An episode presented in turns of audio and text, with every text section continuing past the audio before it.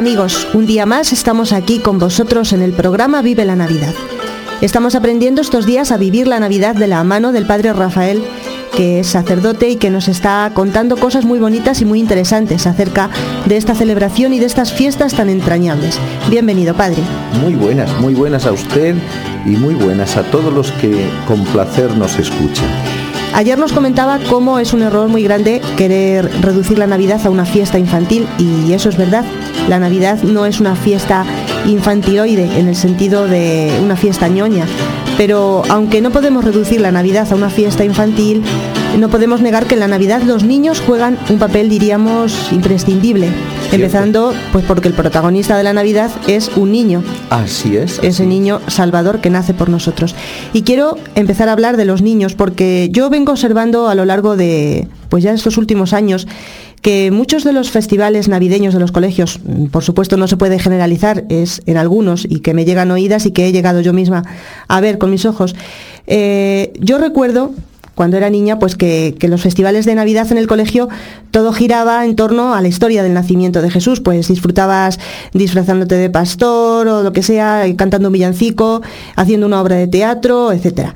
Pero ahora es, como digo, cada vez más frecuente que pues en estos festivales de Navidad pues yo he llegado a ver que se baila pues un, baile de moda sin más eh, o una obra de teatro incluso que no tiene que ver pues nada o apenas nada de la Navidad ¿Qué es lo que está pasando, padre? que lo que decíamos antes, que nos quieren descristianizar. Cuando digo antes, me refiero la última vez que hablé con usted y con todos los radiodentes, que nos quieren descristianizar. Si es que mm, el, perder el sentido de lo real es lo más terrible que puede pasar a una sociedad. Y lo real es que Europa se ha hecho gracias a Cristo. Los monjes, todos los, cristianos, quitad de, Europa las, lo que es el cristianismo y no nos quedamos sino con un cadáver, un cuerpo sin alma. El alma es, se la ha dado eh, justamente el cristianismo. Y también hay una cosa importante y es que mm, la gente de hoy ha perdido la capacidad de admirarse ante las cosas que le trascienden y que no controla. Tú me has hecho de una forma admirable y sorprendente, dice el Salmo 139. Nos ha hecho a nosotros de una forma admirable y sorprendente. Y quieren reducir a los hombres simplemente a un conjunto de sensaciones dolorosas y placenteras y debe de apartarse de las dolorosas y coger las placenteras y a eso le llaman calidad de vida. Entonces a los niños hay que formarlos en eso, en que vayan por el camino del placer y se acabó. Soren Kierkegaard decía que esta civilización es esencialmente mala porque en, prepara al hombre para el placer y no para el sacrificio.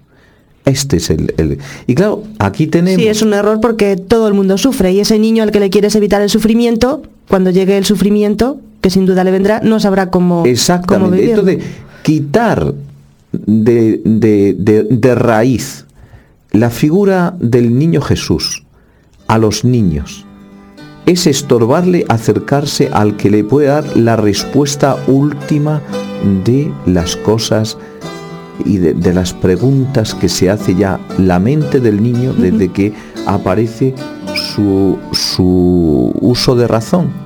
Mire, le voy a dar una frase de Newman para que vea la importancia que tiene esto que venimos diciendo. Un espíritu religioso se maravilla sin cesar. Los hombres irreligiosos se mofan de lo que aquel se maravilla se están mofando de la Navidad, entendida como un maravillarse de que Dios esté entre nosotros. ¿De qué se maravillan? De nada, de nada, porque ya han perdido hasta la capacidad de maravillarse. Lo único que hacen es consumir, consumir placer. Y enseñan a los niños a consumir placer sin darles esta eh, perspectiva profunda de maravillarse ante las cosas más profundas del ser humano. Padre, también he tocado antes el tema de, los festivales de Navidad en los colegios y a mí crea verdaderamente que otra cosa que me sorprende mucho son, por ejemplo, los adornos y las luces que, que vemos en nuestras calles. La verdad es que ciertamente ya no son símbolos cristianos, son luces de feria sin más. Y no solamente eso, sino que son palabras eh, eh, lesivas contra la misma dignidad humana o que le empujan hacia la indignidad. Por ejemplo, creo que en Madrid, en, eh, el mundo este de luces que ponen y eso, que ya carece de, sentido muchas cosas, aparece la, palabra lujuria.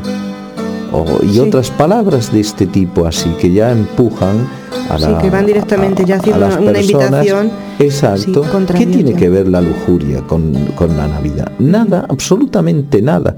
Pero sin embargo los hombres, eh, especialmente pues los que tienen también el poder de decisión, entran también a, con tal de conseguir unos votos por ese camino que nos va envileciendo poco a poco a la sociedad.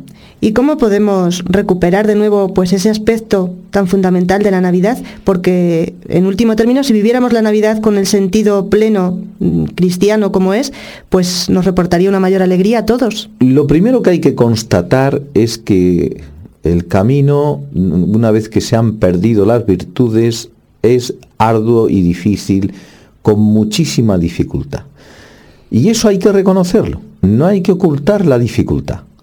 Pero en segundo lugar, lo que sí es verdad es que no hay que sentarse en la acera con los codos en las rodillas y las palmas de las manos cogiendo nuestras mejillas y llorando y lamentando y preguntando, no habrá alguien que arregle esto, sino que lo que hay que hacer es que cada uno encienda una cerilla, que es mejor que maldecir de la oscuridad. Sí, si cada uno enciende su cerilla, al final habrá luz. Exactamente. Si cada uno enciende su cerilla, habrá luz. Y lo más importante, darnos cuenta de que también esto es un don de Dios y hay que pedirle al Señor, como hace el Salmo 79. Señor, muéstrate, despliega tu fuerza y ven a ayudarnos. Es decir, hay que entender que eh, nosotros, aunque podamos, aunque queramos, no podemos. Yo creo que no podemos, sino que tiene que ser con la ayuda de Dios. Un pueblo que ora es un pueblo fuerte. Un pueblo que ora es un pueblo poderoso. Con el poder de Dios, con la fuerza nosotros mismos no podemos nada por nosotros mismos. Podemos lo que podemos, pero en este orden es muy difícil. Entonces, constatar la dificultad es un, un, paso ya muy importante. Mm. Ahora, solucionar la dificultad sin Dios, nada.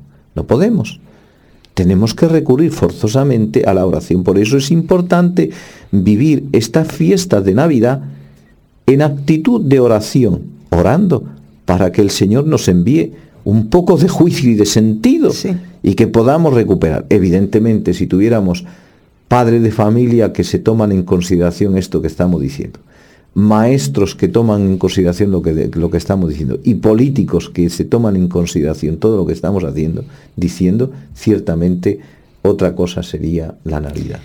Qué importante, Padre, qué importante todo lo que nos está diciendo y qué importante es recuperar la auténtica Navidad y el modo de celebrarla. Yo estoy de acuerdo en que, en que es una falta de fe muy grande la que está introduciendo el paganismo en tantos gestos, en tantos símbolos de la vida cristiana, que nos están queriendo robar la verdadera Navidad y no tenemos que permitirlo. Que ya es hora de que nos despertemos de este letargo en el que estamos tantos cristianos y que devolvamos a Dios lo que es de Dios. Yo creo que así saldremos todos ganando y, y alcanzaremos esa felicidad porque cada hombre está buscando y que, que busca pues queriéndola encontrar tantas veces justamente en el lado opuesto. Yo no tengo miedo ante el futuro, ¿eh? Yo pienso que va a venir una primavera y después de la primavera una eclosión grande de fecundidad, una primavera eterna que nos espera a todos los cristianos, que es la primavera siempre es signo eh, y símbolo de la, de la vida. ¿eh? Y nosotros, los cristianos... Los cristianos somos hombres de esperanza. Siempre. Pues gracias, Padre. Mañana seguiremos hablando de la Navidad y tocaremos otras facetas, otros puntos que nos ayuden y que nos preparen a vivir la Navidad.